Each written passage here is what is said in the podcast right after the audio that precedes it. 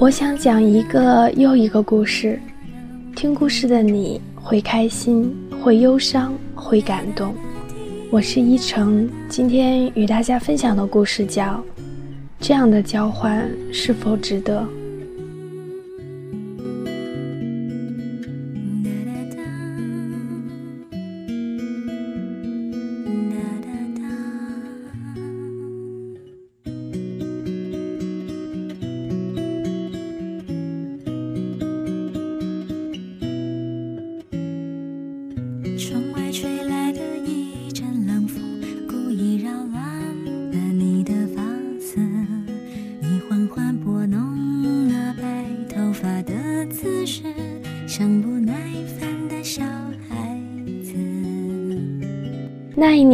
生十九岁，在阿姨家度过了他唯一的南方暑假。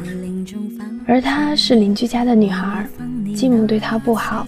他第一次见到她，她穿着一条白色的棉布裙子，脸上有红肿的手指印，满脸泪水却神情漠然。他蹲在她的面前说：“你喜欢小狗吗？”他把自己的一条白色小狗放在竹篮里给她看。他说：“你笑一笑，我就把它送给你。”男生给了女孩一段快乐温暖的时光，带她去钓鱼、捉蝴蝶，看着她的笑容烂漫无邪。她生日的当天，他带她去逛夜市，送给她一枚红色的蝴蝶发卡。他说：“你要相信自己，有一天你会像一只蝴蝶一样，飞到自己想去的地方。”一个月后，男生要去北方，在火车站里，他抱着小狗不肯离开。喧嚣的站台上，他把头探到车窗外向他挥手。他踮着脚，认真地问他：“如果我长大后，可不可以嫁给你？”火车已经开动，他微笑着哄他高兴，说：“可以。”然后火车驶出了南方的小站，他孤单地跟着火车奔跑，终于追不上了。那一年他八岁。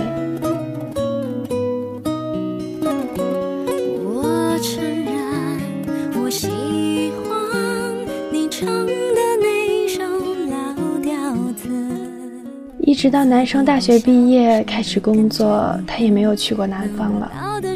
女孩始终写信给他，从小学的幼稚字体开始，一笔一划地告诉他他和小狗的生活。他从来不回信，只有在他生日和新年的时候寄给他漂亮的卡片，上面写着祝小乖和小兰健康快乐。小乖是小狗的名字，兰是女孩的名字。三年以后，小乖生病死去了。他在心里对他说：“小乖已经离开我，但我心里的希望还在。虽然我知道我不会有蝴蝶的翅膀，可我一定会去自己想去的地方。”初中毕业的假期，女孩告诉他，她要去北京。他们整整七年没有相见。他在火车站等着女孩。从拥挤的人群中出现一个十五岁的女孩。穿着白色的棉布裙子，黑色的眼睛炯炯有神。他带女孩去酒店吃饭，同行的是齐，齐是他的未婚妻。他陪女孩去故宫，他问女孩：“你喜不喜欢齐？”他说：“齐美丽优雅，是个好女孩。”在明亮的灯光下，女孩就微笑地看着他。女孩平静地在北京过了一个星期，准备回南方继续读高中。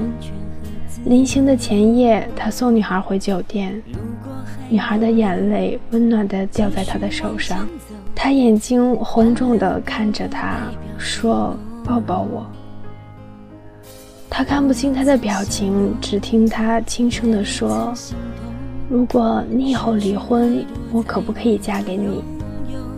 他模糊地说：“可以。”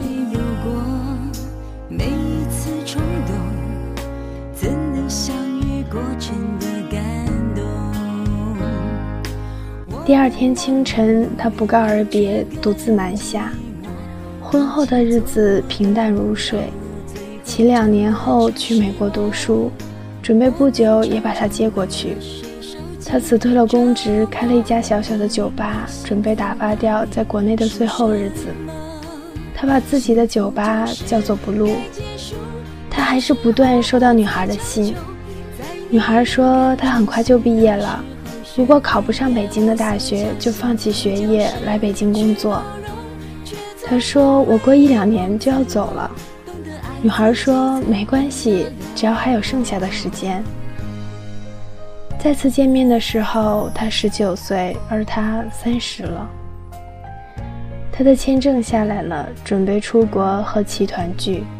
他把 blue 留给了他，他说：“你可以在北京嫁人，以后我还会回来看你。”他说：“我会在北京等你，但不嫁人。”他依然给他写信，一封又一封。而他也依然只在他生日和新年的时候寄美丽的卡片给他。他一去就是五年，直到和其离婚，事业也是受挫。他准备回国发展，在 blue 的门口看到吧台后的女孩依然穿着一袭朴素的白裙，她看上去苍白而清瘦。女孩说：“你回来了。”可是我生病了，女孩的病已经不可治。他陪着她没日没夜，他读圣经给她听，在她睡觉的时候让她握住他的手。有阳光的日子，他就把她抱到病房的阳台上去晒太阳。他说：“如果我的病好了，我可不可以嫁给你？”女孩的心里依然有希望。